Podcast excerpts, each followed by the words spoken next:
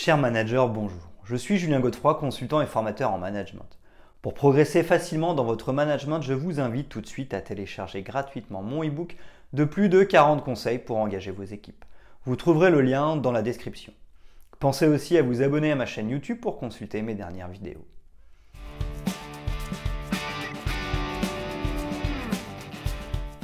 Bonne capacité de communication, esprit d'équipe, grande qualité relationnelle, adaptabilité, bonne capacité à travailler, etc. Ce qu'on appelle communément soft skills, compétences comportementales ou encore compétences de la personne font l'objet d'une attention particulière de la part des entreprises.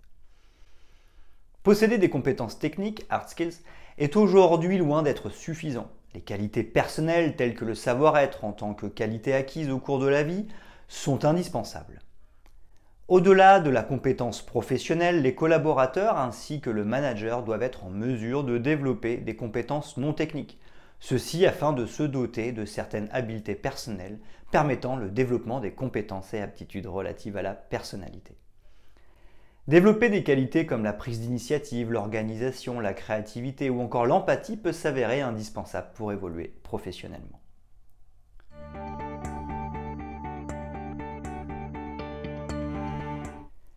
Le diplôme est-il toujours aussi important? Parmi les employeurs, 59% estimeraient que le diplôme n'est pas une priorité absolue et c'est particulièrement le cas de certains secteurs d'activité pour lesquels les compétences techniques sont plus importantes que le diplôme. Exemple, la construction. Cela est le cas des petites structures, moins de 5 salariés. 60% de l'équipe de direction estime le diplôme comme étant secondaire. Cela concernerait 40% d'entre eux pour ce qui concerne les structures de plus de 100 collaborateurs. Le diplôme est un gage de qualité dans les domaines scientifiques, techniques ou encore de la finance. Enfin, 16% des employeurs estiment qu'une formation conjuguée à un diplôme est nécessaire.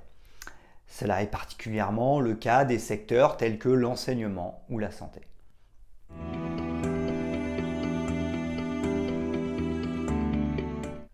Compétences douces soft skills, personnalité, des différences. La psychologue Cécile Jarleton estime qu'il est nécessaire de distinguer traits de personnalité, état émotionnel et compétences comportementales. La personnalité. La personnalité permet de caractériser un individu. Il est question par exemple d'une personnalité introvertie ou timide, etc.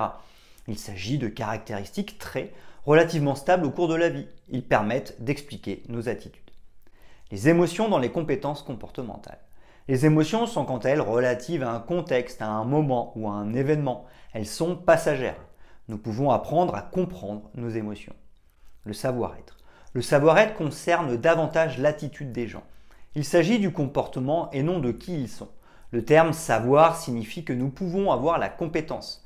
Les différents savoir-être peuvent se développer puis s'acquérir avec le temps. Comme nous l'avons vu, la majorité des employeurs estiment que les compétences comportementales sont plus importantes que les compétences techniques.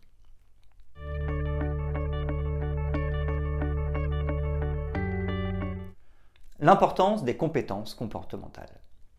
Pour l'OMS, les compétences psychosociales sont la capacité d'une personne à répondre avec efficacité aux exigences et aux épreuves de la vie quotidienne. L'organisation ajoute qu'il s'agit de l'aptitude d'une personne à maintenir un état de bien-être mental en adaptant un comportement approprié et positif à l'occasion des relations entretenues avec les autres, sa propre culture et son environnement. Les employeurs attendent de leurs futurs salariés des compétences psychosociales telles que définies par l'organisation comme la conscience de soi, la gestion de ses émotions, la capacité à communiquer efficacement, résoudre les problèmes, gérer son stress, être habile dans les relations, avoir une pensée critique, de l'empathie, être capable de prendre des décisions et faire preuve de créativité. Les compétences comportementales principalement entendues par les employeurs sont les suivantes. L'organisation et la gestion du temps. Le temps ne devrait pas nous gérer, mais nous devrions être capables de gérer le temps. Les spécialistes conseillent ainsi de ne pas mener d'innombrables tâches, de prendre conscience des tâches à mener et de celles qui nous font perdre du temps. La capacité à s'organiser et prioriser les tâches serait donc essentielle. La capacité d'adaptation est une compétence comportementale. Une organisation est mouvante au même titre que les clients, les missions et les produits et services qui en découlent. La capacité d'adaptation est donc l'une des qualités principales attendues par les salariés et considérée comme la plus importante. Inspirer confiance et être fiable. La confiance, c'est la confiance en soi, aux autres et à ce qui va arriver. Le manager doit faire confiance en son équipe et partager les valeurs de l'entreprise. Ces derniers doivent être un gage de fiabilité au quotidien et être capables de respecter leurs engagements. Avoir le sens des responsabilités est d'une importance capitale pour les employeurs. Pour cela, ils doivent être notamment capables d'acquérir des connaissances requises et de respecter les procédures. Travail d'équipe et capacité de résolution des problèmes. Savoir travailler en équipe est une qualité essentielle en entreprise. En effet, ce travail permet de résoudre plus facilement les situations complexes ou problématiques ou encore d'innover. La différence entre un groupe et une équipe, c'est l'objectif en commun. Dans une équipe, tous les membres vont dans la même direction. Il est aussi question de savoir prendre des décisions. Lorsque nous sommes plusieurs, c'est notre capacité à travailler ensemble qui nous y aidera. L'intelligence émotionnelle et la motivation sont des compétences comportementales. L'intelligence émotionnelle, c'est notre capacité à comprendre et à ressentir nos émotions et celles des autres. C'est donc une compétence qui nous permet d'améliorer nos relations avec les autres en maîtrisant nos comportements et en influant sur ceux des autres. De cette manière, nous pourrons savoir nous automotiver et trouver des leviers pour motiver nos équipes. Car mieux se comprendre et comprendre les autres est fondamental pour mettre en dynamique. L'audace, la créativité et l'autonomie. L'audace, c'est quand nous osons. Il s'agit donc d'innover et de faire preuve d'autonomie, notamment dans sa manière de penser. Ainsi pourrons-nous aussi innover et sortir des sentiers battus pour créer de la valeur. Actualiser ses connaissances, la curiosité et l'art d'apprendre. Il est nécessaire d'actualiser ses connaissances pour rester opérationnel et à jour sur tous les sujets concernant son poste de travail.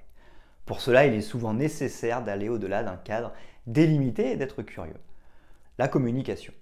Savoir s'exprimer, prendre la parole et ajuster son discours en fonction des personnes concernées nous permettra de passer un message efficacement. La méthode STAR est d'ailleurs très utile dans ces situations. La gestion du stress. Il existe un bon stress et il existe un stress chronique conduisant au burn-out. Il est donc nécessaire de bien faire la distinction entre le collaborateur qui sait gérer son stress ponctuel et celui qui est rapidement submergé. Management et stress vont de pair. Le manager doit donc savoir se canaliser. Les employeurs sont donc de plus en plus nombreux à adopter le réflexe soft skill pour repérer les leaders de demain au sein de leurs entreprises.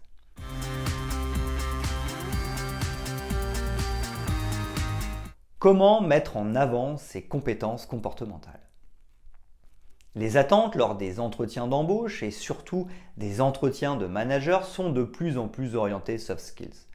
Des formations permettent de développer de telles compétences. Les attentes du recruteur ou du manager. Le recruteur est moins intéressé par votre personnalité que par le professionnel que vous êtes. Il s'agit de comprendre votre mode de fonctionnement et de savoir si vous serez bénéfique à l'entreprise. Son travail est donc d'identifier des compétences comportementales qui viendront aider l'entreprise à créer de la valeur. Lors d'un entretien, le futur employeur ne pourra pas cerner quelles sont vos qualités en tant que savoir-être si facilement il y aura forcément une part de risque. En effet, vous êtes peut-être doté de compétences comportementales solides et avérées que vos précédentes expériences professionnelles n'ont pu mettre en exergue pour la simple raison que le modèle d'organisation ne correspondait pas à votre personnalité. Il est donc nécessaire d'être proactif lors d'un entretien pour convaincre votre employeur qu'il fait le bon choix en vous choisissant. De plus, les entretiens peuvent comporter des tests de compétences comportementales tels que des tests psychométriques qui sont des outils permettant de cerner les compétences comportementales. Ils appuient une réflexion personnelle. Développer ces compétences comportementales, soft skills, c'est possible. Développer un savoir-être peut s'avérer bénéfique surtout pour ce qui concerne certains secteurs d'activité qui proposent de sérieuses évaluations. Celui ou celle qui développe ses compétences comportementales aura donc plus de chances d'aboutir le processus de recrutement. Des experts GPEC, gestion prévisionnelle de l'emploi et des carrières, permettent donc de développer des compétences comportementales ou soft skills. Les programmes de formation varient en fonction des organismes mais peuvent être de formidables outils permettant de développer ces compétences clés interpersonnelles.